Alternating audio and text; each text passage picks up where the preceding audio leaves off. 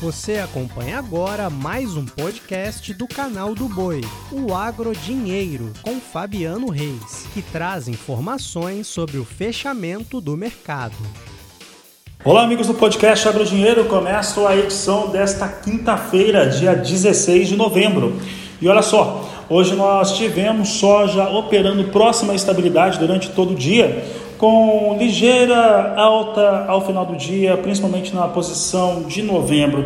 Posição de mais curto prazo com situação de estabilidade nesta quinta-feira. Confira agora comigo como é que fechou o soja unificado. Nós temos aqui os destaques para a posição de março, que fechou a 15 dólares 26 centes mais 4 bushel, alta de 0,05%, praticamente estável.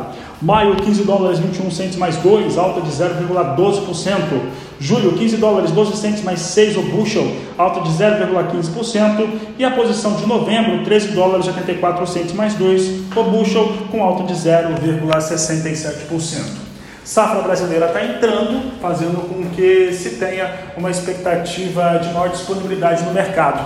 Entretanto, as quebras que existem pelo mundo, principalmente na Argentina, faz com que a situação siga extremamente arrochada em relação à oferta e demanda. Mudo de assunto agora para falar a respeito de boi gordo e a semana, principalmente, as expectativas de negócio já que nós tivemos boi gordo reagindo, tivemos negócios que chegaram à marca dos 300 reais por arroba, alguns lotes, a margem e principalmente a média de preços em São Paulo para o boi China ficou em 295 reais. Para falar a respeito deste assunto, eu converso com Douglas Coelho da Radar Investimentos. Douglas, obrigado pela sua participação. Como que nós podemos entender este momento da pecuária de corte brasileira? Boa tarde. Para preço muito boa tarde, meu amigo Fabiano. Muito boa tarde a todos os amigos da Agricultura BS. É um prazer falar com vocês.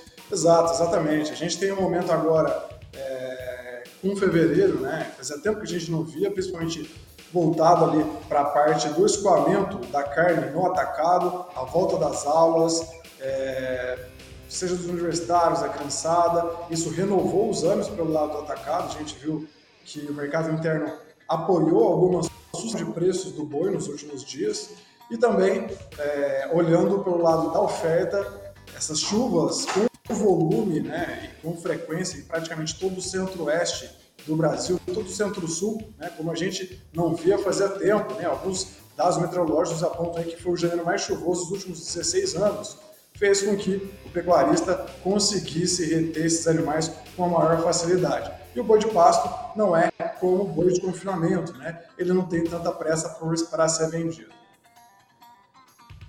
É, falando a respeito também de, da cadeia produtiva como um todo, das categorias animais, nós percebemos que tivemos ali uma baixa né, para boi magro, por exemplo, depois houve até alguma reação e volta a ter preços ali nas categorias inferiores, começa a ter de novo uma pressão. Isso de, depende muito também de como que está é, tá sendo negociada a arroba. Esse fator é fato no seu entendimento e a arroba que deve determinar ah, os negócios também com boi magro no Brasil neste ano de 2023. Tipo, o produtor está precisando enxergar que essa alta para boi China, por exemplo, ela está estabilizada? Sem dúvida, sem dúvida. É um setor que é muito interligado entre as categorias. Né? Quando a gente vê um cenário de chuva escassa, de dificuldade de manutenção de pastagens, geralmente a reposição perde um pouco de preço. O pecuarista corre para vender esse animal de uma maneira é, mais rápida. Mas é bom lembrar também que a margem da cria é um índice preponderante que move todo o ciclo pecuário. Né? Quando a gente vê o índice da é, margem de rentabilidade da cria aumentando, né, há mais retenção de fêmeas e aí o pecuarista quer colocar mais é, esteiras na sua fábrica de bezerros, vamos colocar assim. Quando a gente já olha para o boi magro, sem dúvida esse ágio do boi China ou a força da roupa do boi gordo consegue é, ter força para alterar o preço do boi magro. Né? conforme o ágio está crescendo, conforme a expectativa para o segundo semestre fica mais construtiva, o boi magro consegue pegar mais ou menos preço. Né? A gente viu que o boi China, desde 2019, mudou toda a dinâmica de preços da arroba do boi gordo e, sem dúvida, deve continuar como um dos principais precificadores para 2023 também. Douglas, e aí pensando um pouco a respeito de como que mercado se comporta. Nós temos é, um momento no qual continua, segue a expectativa de oferta maior de fêmeas no Brasil, ela aumentou de fato, os números do, do, do último trimestre do ano passado já mostravam isso, né, em alguns estados que trouxeram seus números independentes, o IBGE ainda não fez essa, essa distinção. É, janeiro, né, eu estava falando em ideia, teve um aumento de fêmeas, é que também aumentou bastante de boi no Mato Grosso, acabou ficando até menos do que no ano de 2022, ligeiramente a menos, 0,3%, 0,2%, mais ou menos a diferença. Mas o que eu estou querendo saber é o seguinte, a oferta de animais internamente, ela segue em elevação no mercado doméstico brasileiro, o que faz com que a previsibilidade de demanda, ela caia-se sobre ela ali uma, uma expectativa ainda maior. Hoje, os analistas, vocês aí na Radar Investimentos, estão vendo uma alteração nessa demanda interna brasileira? Sim, quando a gente olha é, nos últimos dois meses, quando a gente olha para janeiro e fevereiro, janeiro foi um mês bem difícil de renda disponível da população. Então, os preços da carne no atacado, seja no atacado ou no varejo, ficaram bem pressionados. A gente viu um número frequente também de promoções nas duas pontas, né, para poder escoar um pouco mais esse produto. Mas quando a gente olha para fevereiro, especificamente para o começo de fevereiro, a gente viu uma guinada muito forte da carne no atacado. A carne no atacado estava cotada em R$ reais, hoje na nossa referência está cotada mais próxima de 18,65, ou seja, subiu 65 centavos em 15 dias praticamente a gente já vê negócio de 19 reais no mercado interno também. Então, a gente vê sim, é, como você bem colocou, né, uma oferta de animais é, pelo mercado é esperado um, um aumento quando a gente olha para 2023. É, tipicamente, março é o mês que a gente vê o maior abate de fêmeas. Esse abate de fêmeas acontece em janeiro, fevereiro e é coroado em março mas a gente vê também uma guinada é, do consumo interno no começo de fevereiro, quando a gente compara com o começo de janeiro. Né? Então, essa volta das aulas, uma maior renda disponível da população, possivelmente o carnaval também nos próximos dias, foi o que impulsionou o varejo a pagar um pouco mais por essa carne no atacado e deixar os estoques enxutos.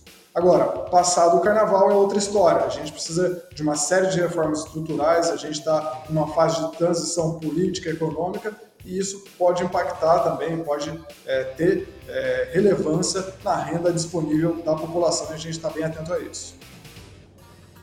Douglas, trazendo também essa visão né, que você trouxe agora a respeito da sazonalidade, né, mês de fevereiro, mês de carnaval, houve uma aceleração de modo geral na, na aquisição de animais para abate nas plantas frigoríficas brasileiras. Nós vimos isso na semana passada, de certo modo ainda estamos vendo algum procedimento mais de atividade nas fábricas, né, mais atividade fabril do que comercialização propriamente dita.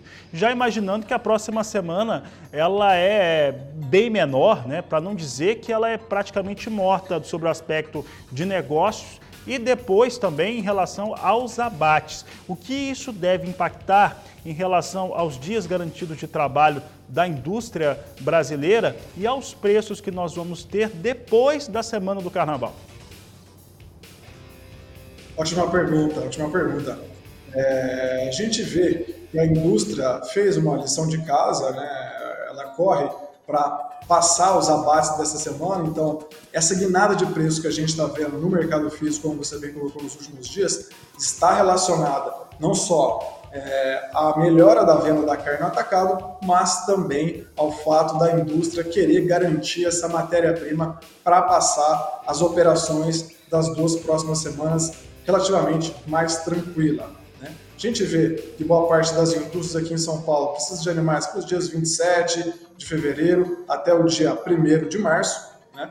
E também outro ponto curioso que a gente é, notou aqui nos levantamentos da Radar Investimentos é que, diferente dos anos anteriores, os abates, é, claro que a compra de gado é, para, né? fica praticamente dois dias, três dias a menos de compra de gado. No carnaval, tanto o pecuarista quanto a indústria fazem menos negócio. mas em relação às operações, a gente vê que boa parte dos frigoríficos vão continuar abatendo nos dias 20, 22. A gente tá, é, olhou isso de uma forma curiosa quando a gente compara com os anos anteriores. Ou seja, a indústria continua com fome, continua com vigor e deve manter as operações para abate. Mas sem dúvida são dias a menos, já que poucos players é, negociam durante esses dias aí. Douglas, para encerrarmos a nossa entrevista e pegando as experiências que nós tivemos em anos anteriores, né? Em 2020, principalmente, para dizer que 2021 também, nós tivemos uma arroba do boi gordo acelera, isso pelo fator China, e isso puxa, né, ajuda a puxar toda a, a, venda de, de, animais prontos para abate para cima. A arroba fica com valores mais elevados no Brasil. A indústria não exportadora, é fato, não, vi, não estava preparada para isso. Nós tivemos ali muitas indústrias, até porque a oferta era menor de animais. Nós tínhamos uma indústria que trabalhava com ociosidade e que estava entrando em endividamento. Tá? Isso perdurou até pelo menos 2021. Em 2022, nós tivemos um cenário já diferente, já com uma oferta melhor e os valores da arroba um pouco mais baixos. Essa indústria não exportadora dá para dizer que até se recuperou um pouco daquele impacto em relação a ter pago valores, tendo que competir com a indústria exportadora que tem uma capacidade de pagamento muito melhor. Para 2023, como é que fica essa relação? Uma vez que nós devemos ter uma oferta, está tendo uma oferta maior, tanto de, de animais que não são com perfil de exportação, machos, quanto também das fêmeas. Perfeito. É, para 2023 a gente tem bastante água a passar debaixo dessa ponte, mas acredito que o próprio mercado futuro, né, que é nada mais é que a expectativa de todos os participantes que negociam né, na B3, com contratos futuros, é, mostra que a gente tem um ágio em relação ao mercado físico. Né?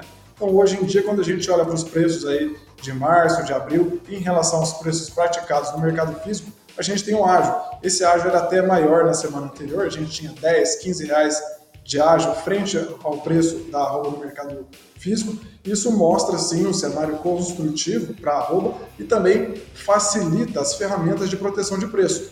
Aquele pecuarista que sofreu em 2022, quando olhou a arroba desde junho até novembro, praticamente numa escadinha de baixa, né? E o preço do mercado futuro abaixo até às vezes do mercado físico, dificultava alguma trava. Então, hoje em dia, a gente tem um cenário até um pouco mais construtivo, olhando é, para a fotografia desse momento do mercado futuro, em que os preços do futuro estão acima do físico.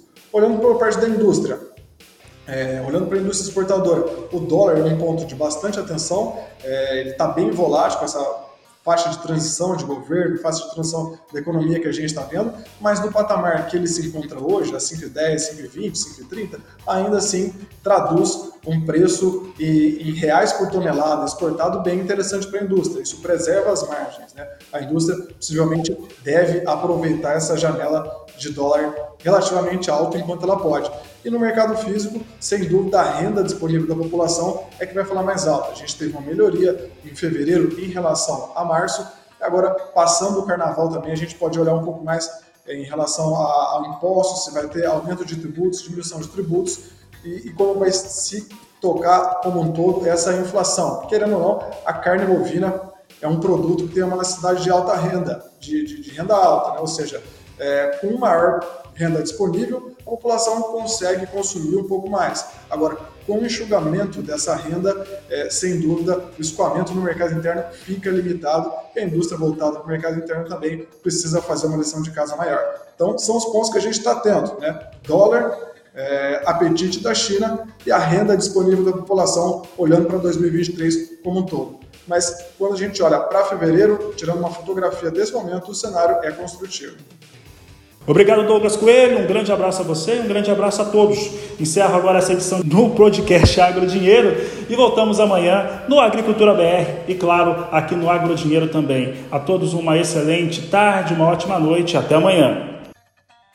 Você acompanhou o podcast Agrodinheiro. Para mais informações, acesse o nosso portal sba1.com. Até a próxima!